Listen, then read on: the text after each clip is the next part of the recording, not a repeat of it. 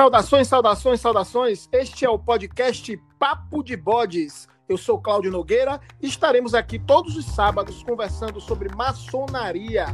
Toda semana, convidados especiais.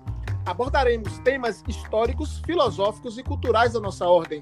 Seja bem-vindo, pode entrar. E hoje teremos o episódio de número 110 e falaremos sobre o tema A Maçonaria e os Mormons com nosso irmão Erivelto Nascimento. Seja muitíssimo bem-vindo, meu irmão. Pode entrar. Boa noite, boa noite, meu irmão Cláudio. Boa noite, ouvintes.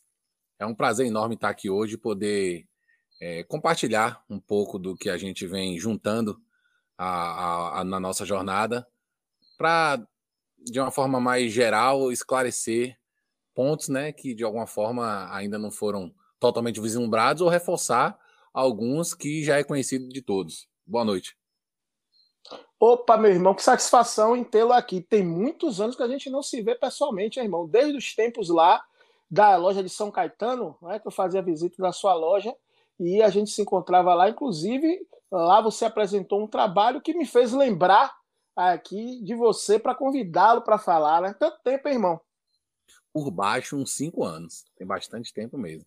Pois um é. trabalho muito bom e, na verdade, eu tive o privilégio de ser convidado por outras pessoas, não só você agora, já agradeço imensamente aqui pela, pelo espaço, mas outros irmãos que estavam presentes naquele dia me convidaram para ir às suas lojas e levar aquela palestra. Que beleza, né, meu irmão? É isso mesmo. A maçonaria é para isso, né? Que a gente possa estudar a gente possa compartilhar conhecimento com os irmãos. E aqui no Papo de Bodes a gente faz isso, inclusive sobre essa questão de religião, sobre essa questão de espiritualidade. Nós trouxemos aqui vários irmãos para falar sobre as suas próprias religiões, as religiões da qual eles estão inseridos, apesar da maçonaria não ser uma religião, é de interesse da maçonaria essas questões em torno da espiritualidade, em, em torno da diversidade religiosa. E nós, você que está nos escutando, que ainda não escutou os episódios anteriores sobre temas religiosos, vou te dar uma dica aqui, anote aí, porque desde o primeiro episódio, episódio número um, nós fizemos um programa A Maçonaria e a Igreja Protestante. Foi até com o nosso irmão pastor Vitor Souza, aquele abraço, meu irmão.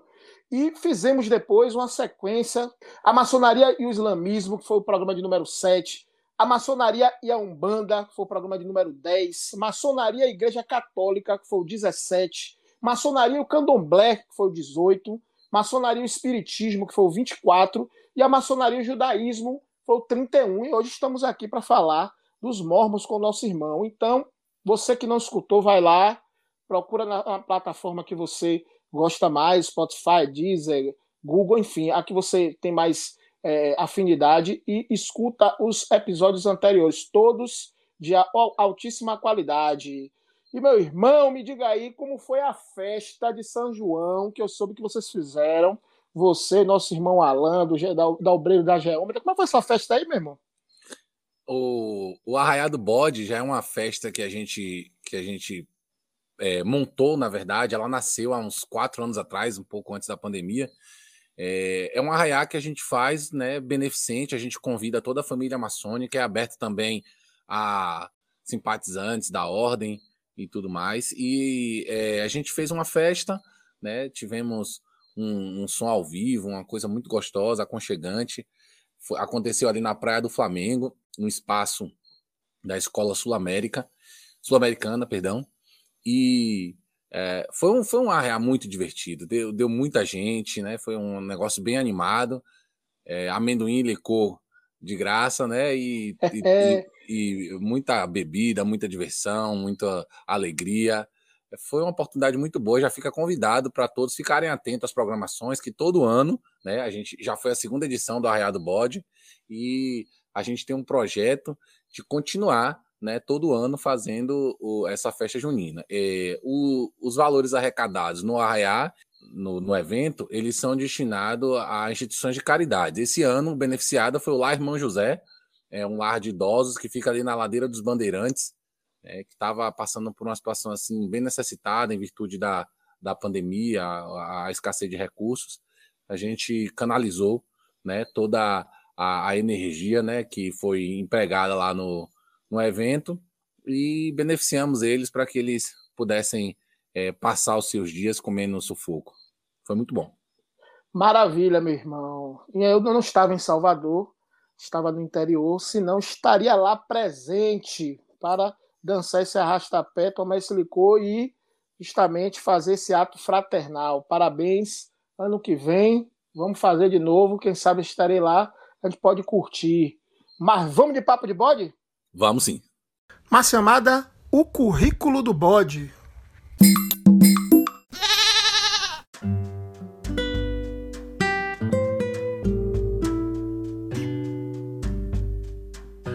Erivelton Nascimento é engenheiro mecânico e empresário do ramo dos cosméticos. É membro da Igreja do Santo dos Últimos Dias, conhecida como os Mormons, desde os 14 anos de idade. Na maçonaria, iniciou na loja Shebna número 24, ritual de emulação, jurisdicionada ao Grande Oriente da Bahia, Goba Comab, loja a qual exerce atualmente o cargo de venerável mestre. Nos graus colaterais ingleses é cavaleiro templário e cavaleiro de Malta.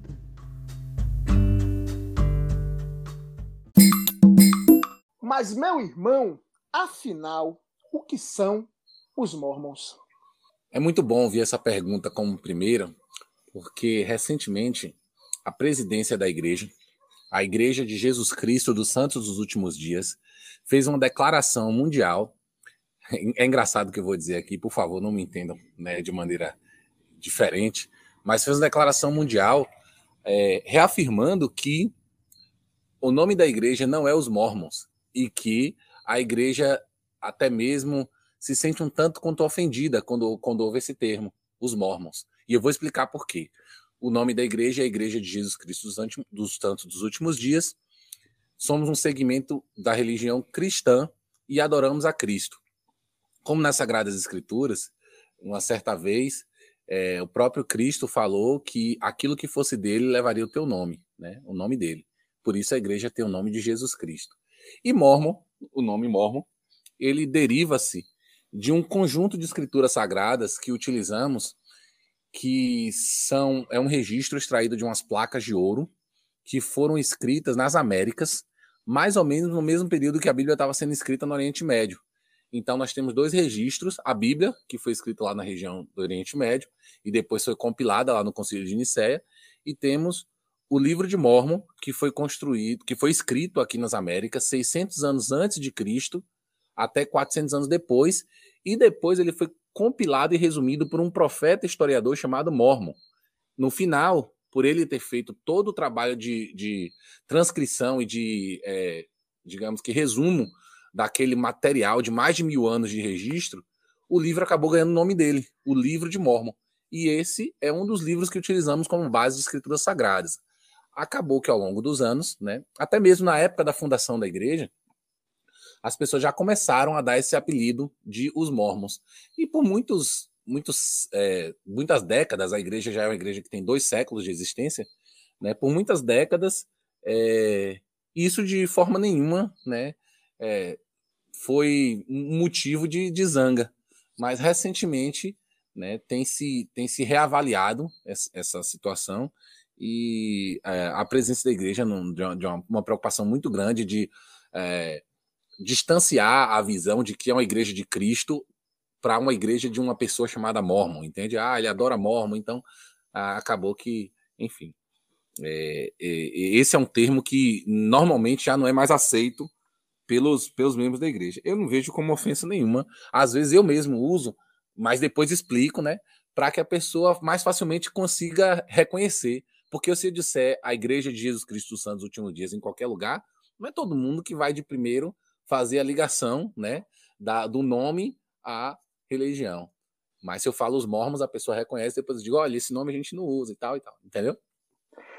Beleza, irmão. E ah, existe uma série de confusões, inclusive, com a, os mormons. Me perdoe usar o termo aqui, porque... Pode continuar, fica à vontade. se você souber o que eu te falei anteriormente, você é. pode continuar à vontade. Entendi. É, e essas confusões, inclusive, é, é, interessante porque muitos acham que os mormons são evangélicos. Eu digo evangélico no sentido do protestante, que é comumente, inclusive, chamado de crente né, no Brasil. Né, há uma, uma, certa confusão. Eu queria que o irmão contasse um pouco da, da história da fundação da Igreja dos Santos nos últimos dias, até para fazer uma diferenciação entre essas religiões e a, a gente poder compreender um pouco da história dos mormons. Certo.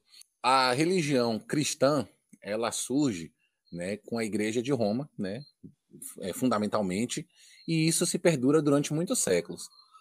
É, quando houve a reforma protestante, aí é que abre um leque de vertentes religiosas da mesma religião, né, com o protestantismo. Né, é fundada diversas outras religiões, inclusive os reformadores, é, Martin Lutero e, e João Calvino, disse por aí que eles não tinham interesse nenhum de fundar religião, somente de mostrar às pessoas algumas coisas que estavam sendo feitas é, diferente do que era orientado nas escrituras sagradas, enfim. Mas existem igrejas com o nome deles, inclusive hoje, né? E aí sai um monte de outras igrejas. A, a, a Igreja de Jesus Cristo dos Últimos Dias é uma igreja protestante? Por que dizemos que não? Porque a fundação da igreja não tem nenhuma relação com essa reforma protestante que aconteceu, né? Porém, o seu fundador ele foi influenciado por outras igrejas. O nome dele era Joseph Smith, né? Ele nasceu em Palmyra, em Nova York, nos Estados Unidos. Uh, quando ele tinha apenas 14 anos de idade, a sua mãe levava ele na igreja na época metodista, né? E a mãe dele ela estava sempre mudando de uma para outra igreja, porque concordava com alguns pontos, outro não achava legal, e aí buscava uma outra que mais se adequasse a ela. Porém, eles eram fundamentalmente cristãos e utilizavam a Bíblia nos seus estudos eclesiásticos dentro de casa. Então, Isso em que ano, irmão? 1814 por ali, mais ou menos, né? Quando, quando, quando Joseph Smith, jovem, começou a mudar de um para de uma para outra igreja. E no ano de 1820, eminentemente, foi quando ele começou a ter revelações e visões que levaram ele a mais tarde é, ser orientado a fundar a igreja. Né? É, Joseph, em 1814, é, uma vez se deparou com um verso na Bíblia onde dizia que aquele que tem falta de sabedoria deve perguntar a Deus. E Joseph Smith ele se retirou para um bosque, né, um local de tranquilidade, e ele se ajoelhou e é, se enveredou em uma súplica de oração, e nessa oração ele relata que ele viu dois personagens descendo diante dele, né? E se identificaram como Deus e Jesus Cristo, e orientou a Joseph que não se filiasse a nenhuma das, das seitas religiosas, né?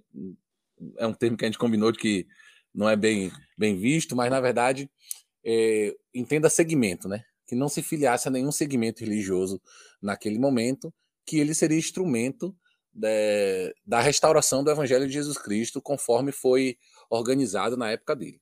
E bom, enfim, em, 1800, em 6 de abril de 1830, Joseph Smith ele fundou a igreja, né?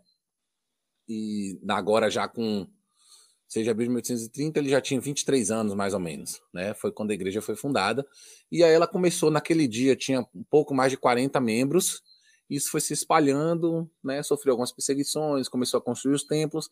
E aí eles migraram, né? Eles, uh, a igreja passou por um, um, um, estado de Illinois, né? Na cidade de Nauvoo. E mais tarde ela foi se alicerçar lá no oeste dos Estados Unidos, onde fundaram o estado de Utah, capital Salt Lake City, que até hoje a sede da a, a, sede mundial da igreja é lá nessa cidade. No estado de Utah, hoje é composto por 80% dos seus habitantes são filiados à Igreja de Jesus Cristo dos Santos Últimos Dias. E hoje a, a Igreja do, do Jesus Cristo dos Santos Últimos Dias nos Estados Unidos tem um que proporção, você diria? Olha, em relação à igreja, né, lá estão aproximadamente um valor superior a, a 30% dos membros no mundo todo, que é a, a maior concentração de membros. Porém, a igreja ela já está em mais de 100 países no mundo. Né? O livro de Mormon já foi trazido, traduzido para em torno de 100, 109 idiomas e dialetos diferentes. Lá nos é... Estados Unidos, você acha que tem quantos é, adeptos? Lá nos Estados Unidos, alguma coisa na ordem de 2,5 milhões. É muita gente, né? É muita gente. Você falou aí do, do livro dos Mormons, ele tem um, um peso semelhante à, à, Bíblia. Eu queria que você falasse um pouco da, das questões dogmáticas. O, o que é que individualiza os Mormons em relação a outros segmentos? Fala um pouco sobre isso, irmão. O livro de Mormon, lembra que quem fez a, a, o resumo foi Mormon, por isso o livro tem o nome dele. Então, o livro de Mormon. O livro de Mormon, ele tem sim, na verdade, um peso semelhante à Bíblia, porque o que é a Bíblia se não um conjunto de escrituras sagradas? O livro de Mormon também é um livro de um conjunto de escrituras sagradas.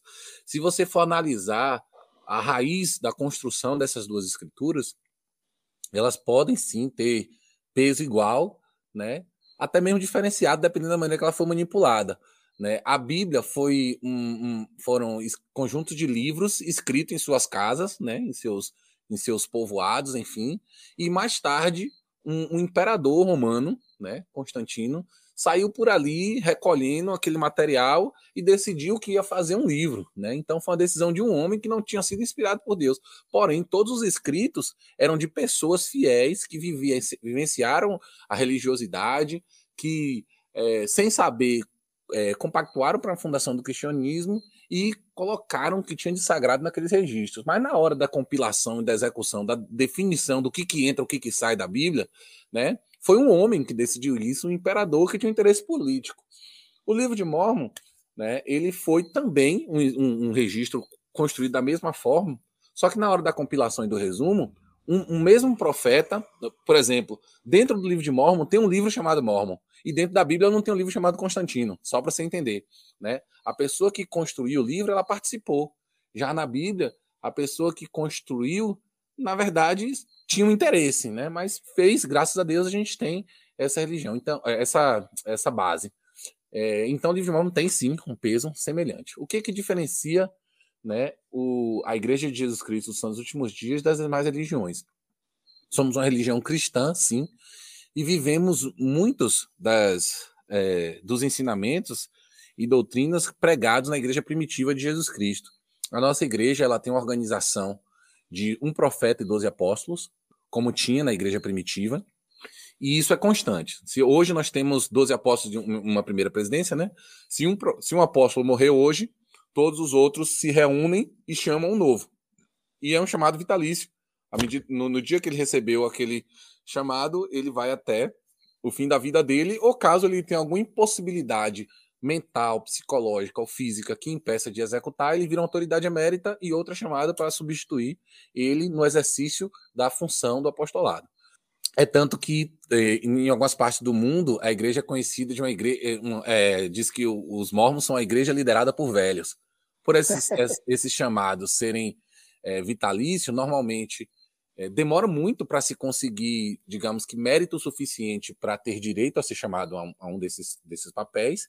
E quando se chega esse momento, já passou muito da idade e você vai ficar até morrer. Então, é, é velho mesmo. Né? O nosso profeta hoje, ele tem 94 anos. Né? Então, é, mas é uma pessoa totalmente lúcida, um dos maiores cardiologistas dos Estados Unidos. Foi ele a primeira pessoa no mundo que fez uma cirurgia de coração, né? abriu um coração de verdade. Né? Então, é um cara que tem uma bagagem, né? Uma pessoa que, enfim. É, Para a gente não, não sair do tema, o que é que ela difere? Hoje, a Igreja de Jesus Cristo Santos Últimos Dias é uma é, é, é uma das religiões, na verdade, não sei se tanto distinta por isso, mas que preserva a construção de templos. Templos são diferentes de locais de locais de adoração, que são as igrejas ou capelas. Os templos são locais sagrados onde na, na igreja primitiva entendia-se que Deus pessoalmente visitava esses locais e lá você podia sentir a sua presença, né? Então, é, é, é, era, eram ditos como a casa de Deus. E na, nessa época, esses templos, ou eles eram edificados, ou eram, eram dedicados no alto de montanhas, né? Então, as pessoas subiam a montanha, como, como Moisés mesmo, né? Subiu até a montanha para ouvir de Deus as instruções lá na Sarça Ardente, onde ele disse: é de, é, tira os teus chinelos, porque o local que pisa é santo. Então, esses locais santos são construídos ainda hoje. 200 é, total de número já em construção ou em fase de preparação. Mas 150 em funcionamento. E para entrar nesses templos, não basta só que você seja um membro da igreja. Você precisa ser um membro da igreja e ter uma recomendação para tal. Ou seja, você precisa viver estritamente os princípios pelo qual você se prometeu, você se comprometeu a viver, né? E ser recomendado por um líder que está mais próximo a você, como testemunha de que você realmente é esta pessoa que você diz ser, entende? Então, Sim. depois que você atinge essa, digamos que, distinção, você recebe um documento que se chama Recomendação para o Templo e você pode entrar lá. O que acontece no templo? Muito semelhante à maçonaria, são coisas extremamente sagradas e, por isso, pouco compartilhadas. Então, mais uma das distinções da igreja com o que se tem, né, mais abrangentemente no mundo cristão, é a construção de templos que são locais sagrados, né, como dito anteriormente.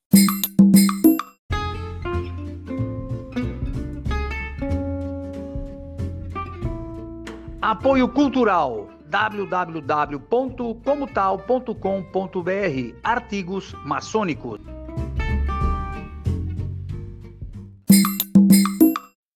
Irmão, interessante que a primeira vez que eu tive contato com o, pessoal da igreja dos mormons e, incrivelmente, também primeiro contato com americanos, porque, é, se eu não me engano, foram os americanos que trouxeram para o Brasil e uma tia minha, inclusive, se converteu. Certo. E até hoje ela faz parte da igreja é, do, dos, é, do Santos do Jesus Cristo, Santos do último dia, Isso. dos Mormons, né? É, é grande, ela... mas dá para conseguir. é grande, a dificuldade é essa. É. E ela se converteu, e acho que já tem isso uns 30 anos, né, que ela faz parte. A filha dela, minha prima, o, o marido, enfim, né, o núcleo familiar dela se converteu aos Mormons. E foi o primeiro contato que eu tive, né? É, fui em algumas reuniões e tudo mais, e e conheci os, os norte-americanos e eles falavam português. E a, a, o que mais me chamou a atenção foi o seguinte, porque eu nunca tinha visto um americano, né? Primeiramente, era criança na época e tal. E eu tinha meus discos de, de, rock and roll, eu sempre fui ligado à música, tinha meus discos de rock and roll, de heavy metal, e fui mostrar, todo empolgado, achando que o cara ia fazer o, o sinal do, do, chifrezinho com a mão e yes! Aí o cara disse, rapaz, esses discos aí. Eu, eu, tava com, eu lembro que eu tava com o disco do Pantera, uma banda de, de, de thrash metal. Aí ele falou assim: o nome do disco era Cowboys from Hell. Ele, você sabe o que é isso? Eu disse: eu sei, mas eu não tenho nada a ver com eles, não. O negócio é o som, o porradão. Aí eles deram risada. Pessoal altamente simpático e tal. E, enfim, esse foi o primeiro contato. Né? Isso deve ter uns 30 anos. É por aí que os mormons chegam no Brasil. Como é que conta essa história? Como é que os mormons chegam ao Brasil? Em mais ou menos, eu não vou ter precisão da data, mas em torno de 1950, a primeira família de alemães chega em Joinville, Santa Catarina, e eles eram membros da igreja. E daí então, a igreja não existia no Brasil, né? E eles queriam continuar vivendo né, os princípios que eles é, conheciam. Tem, uma, tem um fator mais interessante, mais engraçado sobre isso, que a igreja nos Estados Unidos ela, ela foi muito perseguida na época de sua fundação e do seu estabelecimento. E aí a igreja teve que migrar de vários e vários lugares. E o imperador Dom Pedro II enviou uma carta para a presença da igreja oferecendo o Brasil como é, uma terra de promissão, uma terra de expansão da igreja, que eles deixassem os Estados Unidos, que estavam acabando com tudo, acabando com todo mundo, e perseguindo eles, e tentando destruir a religião deles, e viessem para o Brasil. E na época, o então presidente da igreja, é, Brigham Young, ele recusou a proposta de Dom Pedro, é, ou seja, se ele tivesse aceitado, o berço dos mormons seria o Brasil, e não, e não os Estados é Unidos. Porque, inclusive, nessa época aí tem uma, uma recha interessante que, que merece outro programa, que é a questão religiosa, né? que a maçonaria bate de frente com a Igreja Católica e traz o protestantismo para o Brasil, né?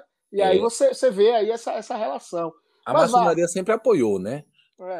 Todos que quiseram, na verdade, defender o seu direito à, à religião, o direito de expressão, sempre foi, apoiado pela maçonaria. Por isso que, na verdade, Joseph acabou naquela época se filiando, mas a gente vai falar sobre mais na frente.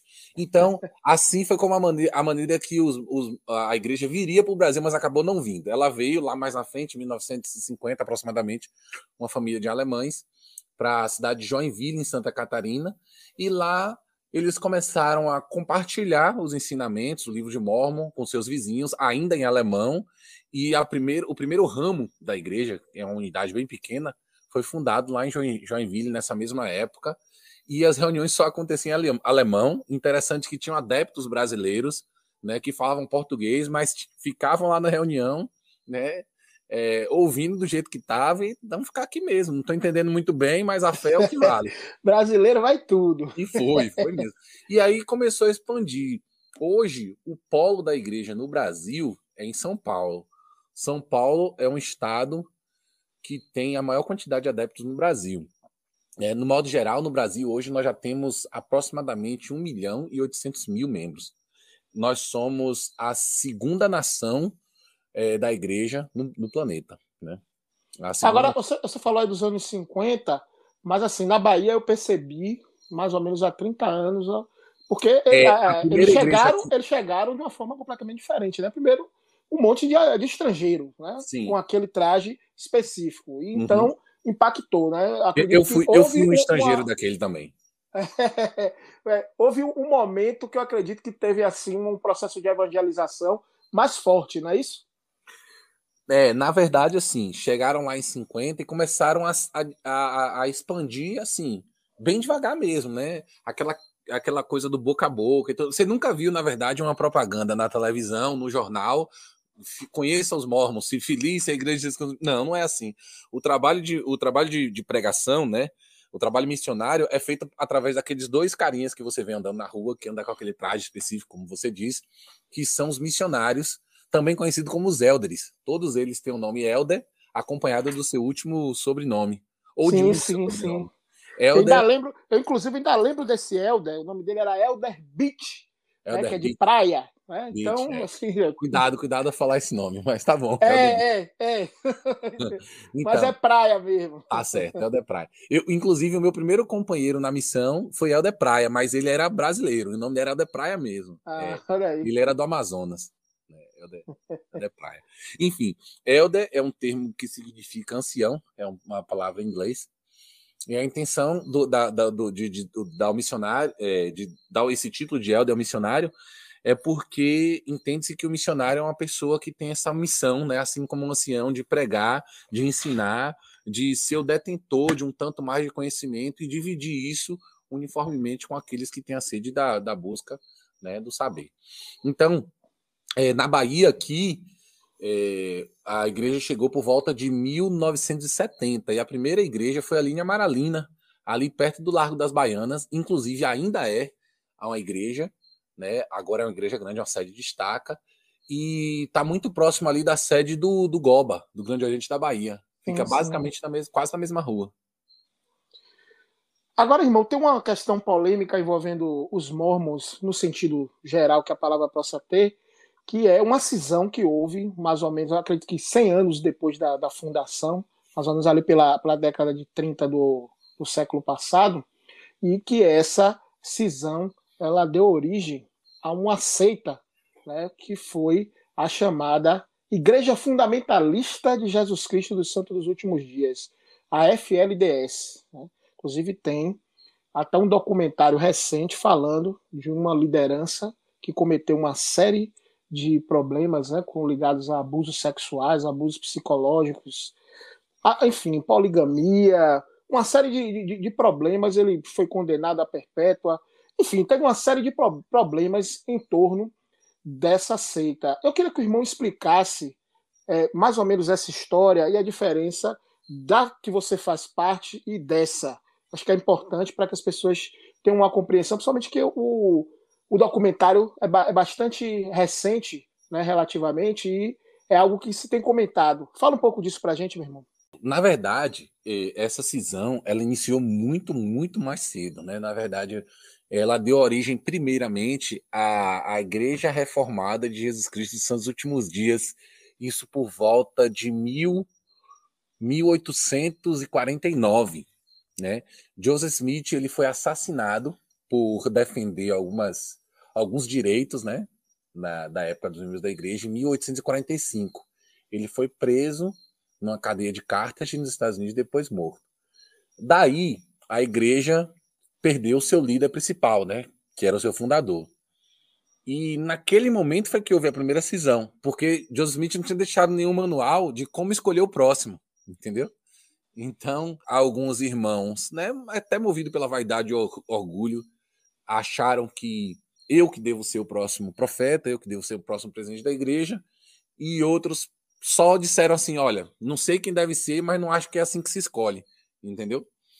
E, e aí, esse irmão, ele se zangou com todo mundo, saiu fora e disse: olha, quem quiser me segue. E ele conseguiu convencer muita gente. Assim, muita gente no, no número geral, mas não representou nem 10% da, da, da época da, dos, dos membros da igreja. Mas assim, era, ainda era muita gente. Essa aí, foi a primeira cisão, mas é ligada a essa sim, FLDS? Sim, sim, sim, sim. Essa foi a primeira cisão e eles perpetuaram durante muito tempo. Eles não tinham direitos autorais do livro de Mormon, mas eles usavam mesmo assim. E eles ficaram com um prédio na época que foi construído, que era um prédio muito importante para a história da igreja, que é o Templo de Navu. Inclusive, até hoje a igreja man mantém toda, toda a manutenção e estrutura desse prédio e ele ainda pertence a essa, essa seita, esse segmento né, que se discendiu. E mais tarde, esse segmento foi dar origem é, a, essa, a essa religião que você conhece agora. Existiam, existiam algumas práticas que eles passaram a adotar, como a poligamia, e, e, e, decidiram perpetuar essa, essa prática e tudo mais. Agora, essa poligamia ela já fazia parte do, da, da Igreja dos Mormons desde o início, né? É algo que. Não, na verdade, assim, um determinado momento, ali mais ou menos por 1834, o presidente dos Estados Unidos solicitou alguns homens para compor uma guerra né, contra o México que estava disputando hoje o que é parte dos Estados Unidos, na época não era, que são as terras do Oeste.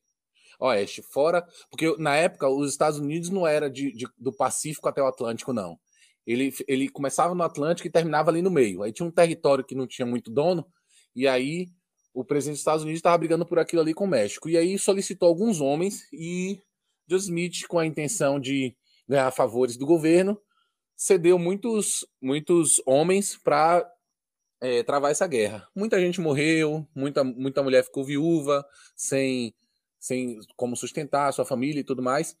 E aí, por, por revelação, o Senhor autorizou que alguns homens dignos, que tinham algum, um certo, uma certa reputação, assumissem essas famílias com a finalidade de sustentá-las. Né?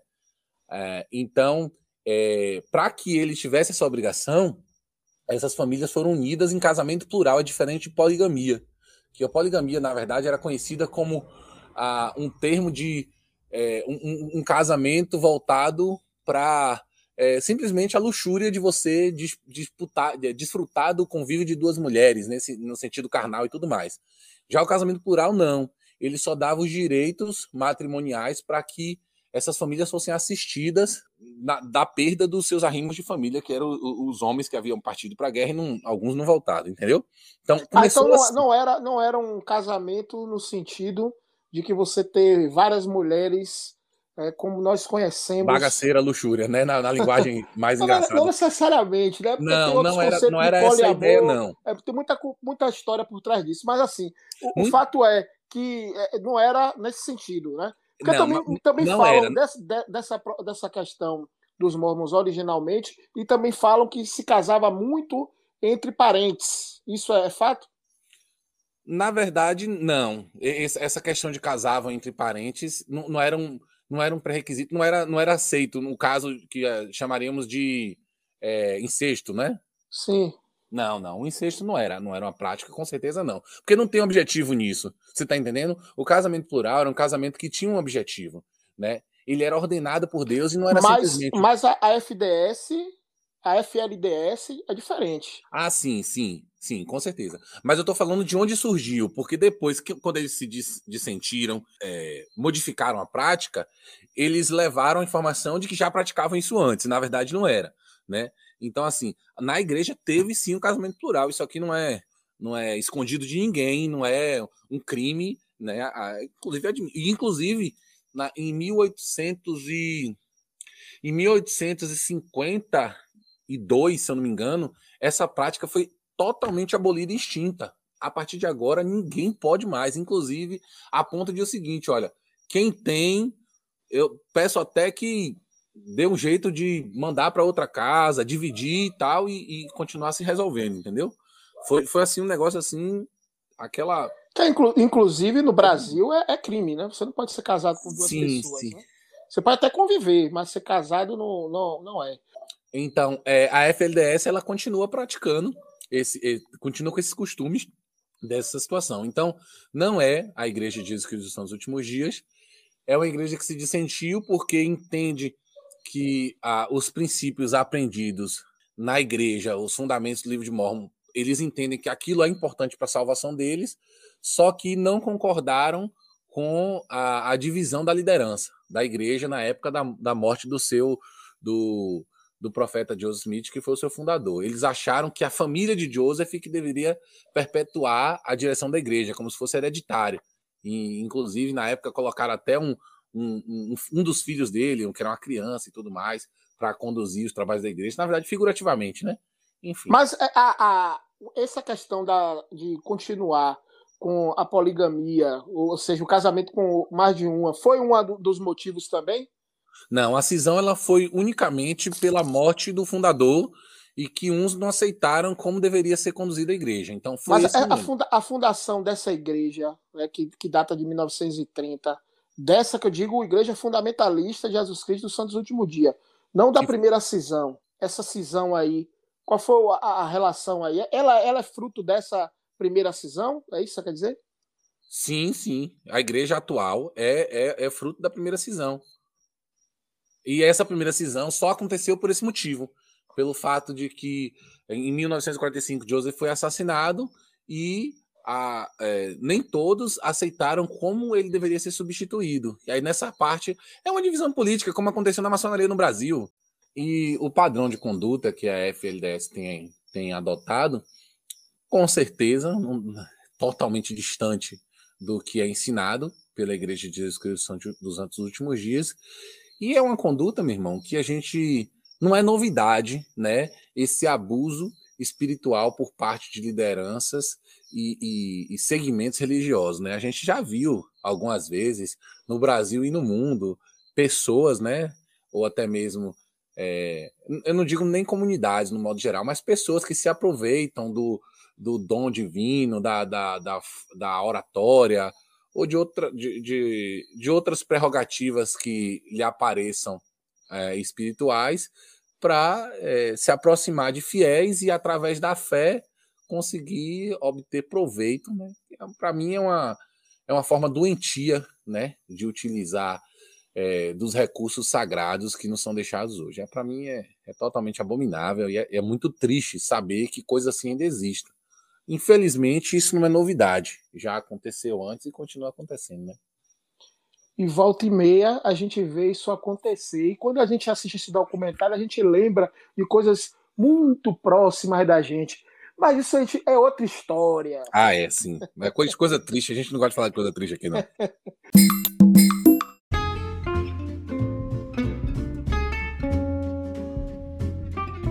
Siga nossas redes sociais: Instagram e Facebook. Papo de Bodes.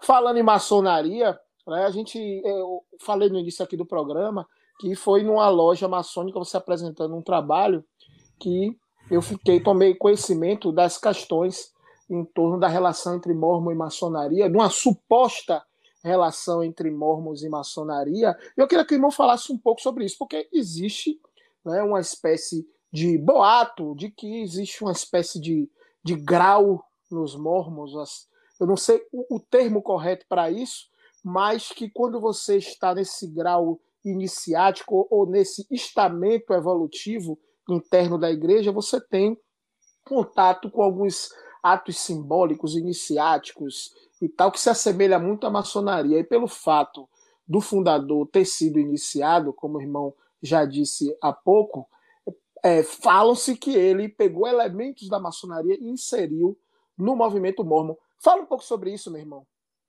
Esse evento aí que você citou, quando Joseph ele se filiou à maçonaria, na verdade, ele foi o fundador da loja de Navu, inclusive um dos fundadores, né? Foi o primeiro venerável mestre na época, é, na, na Blue Lodge de York.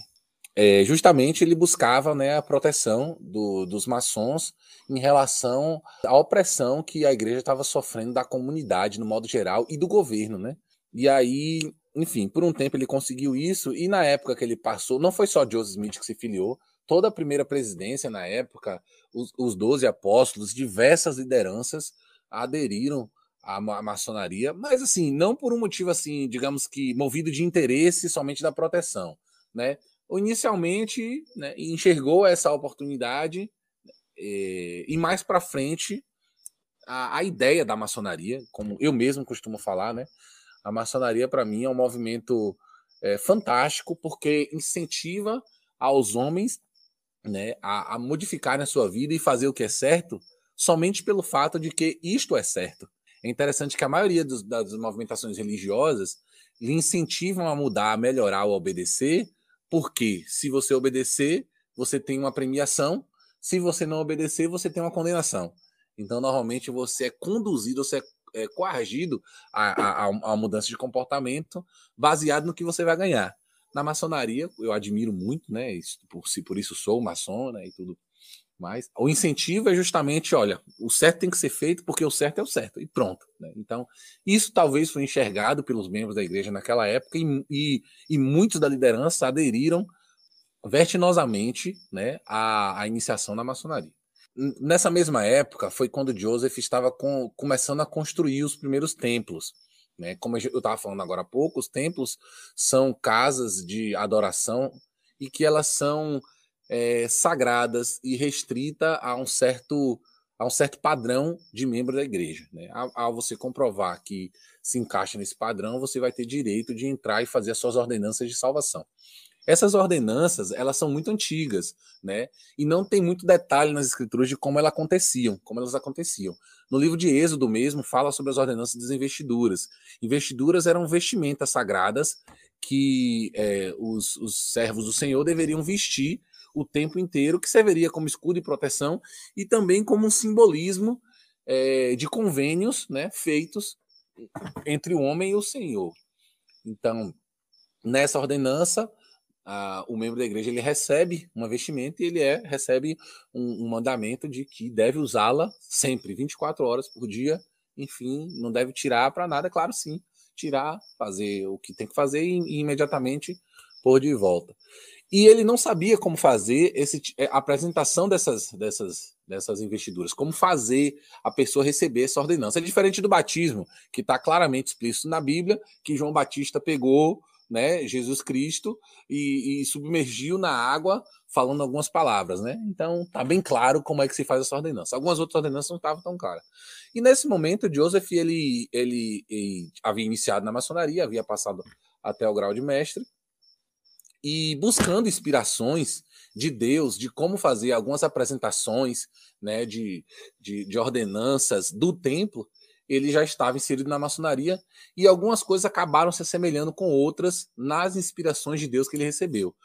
Não quer dizer exatamente que ele trouxe da maçonaria elementos, não. Se você vê, você se, se você fosse hoje membro da igreja e fosse no templo, você ia perceber, você enquanto maçom, ia perceber é, a lembrança que se dá né, da maçonaria ao é, vi, visualizar algumas ordenanças do templo. São Mas atos não quer dizer que foram copiadas são atos iniciáticos e simbólicos. Então. Sim, são também.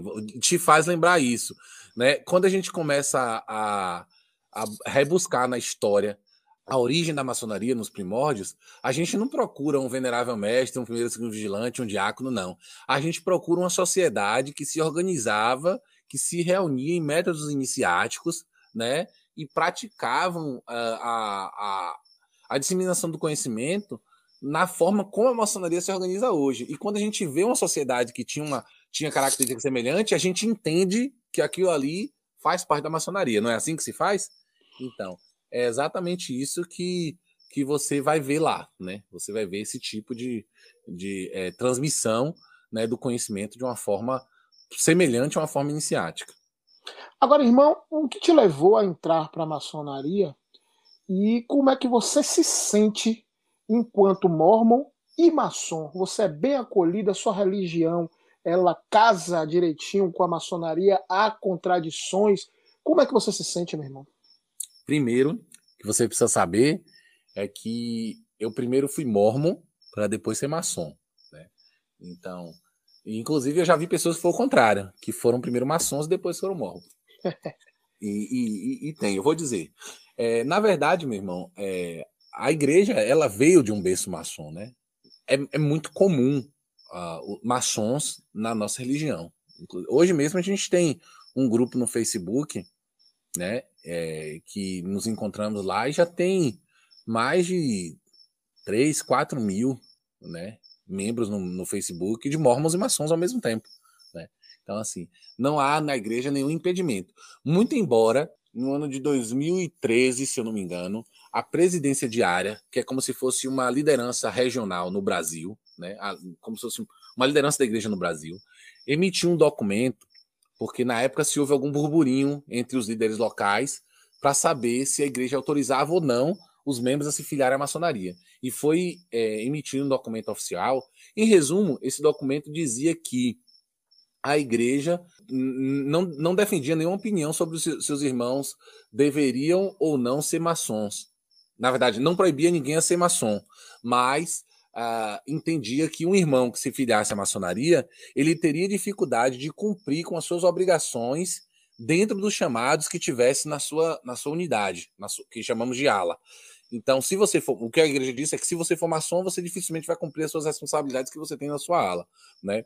Por esse motivo, apesar da igreja não ter nada contra, ela desaconselha a filiação para que as suas atividades não sejam deixadas de lado. No entanto, não a proíbe e qualquer membro da igreja que se filiar à maçonaria terá direito a manter os seus direitos, inclusive de entrar no templo sagrado e adorar a Deus, né, no seu mais alto nível, como, como, como podemos, entendeu?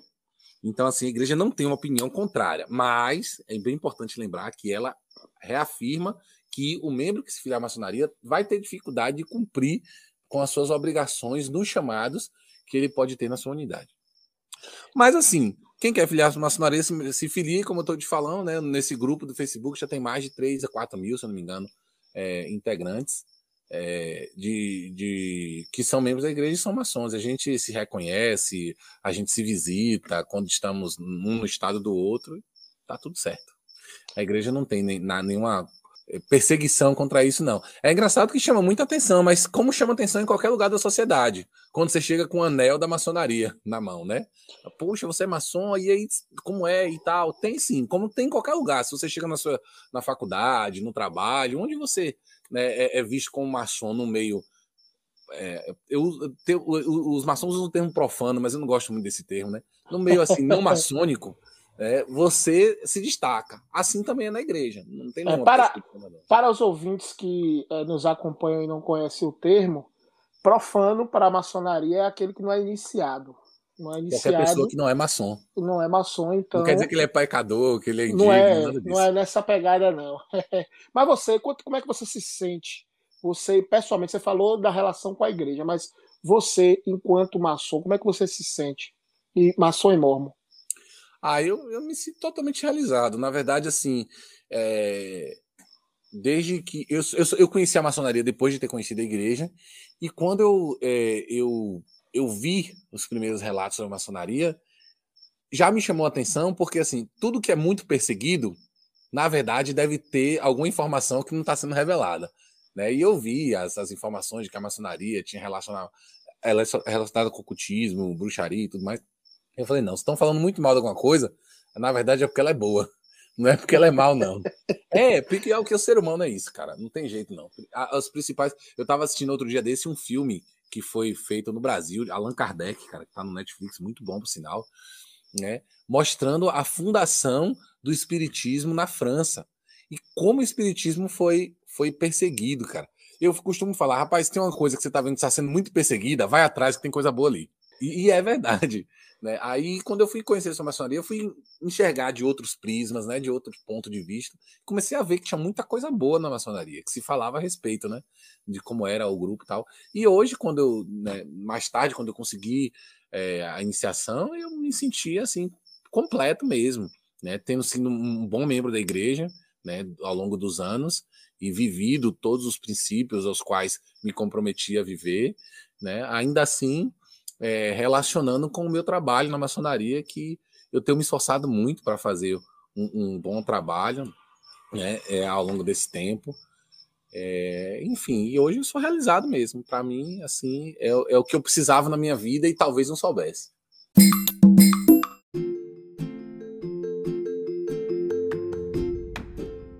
Mestre Arroio, o que é que eu faço para eternizar o pensamento? Escreva um livro. Acesse www.editorareligare.com.br. Nós ajudamos você nessa difícil empreitada. Ninguém escreve um livro sozinho.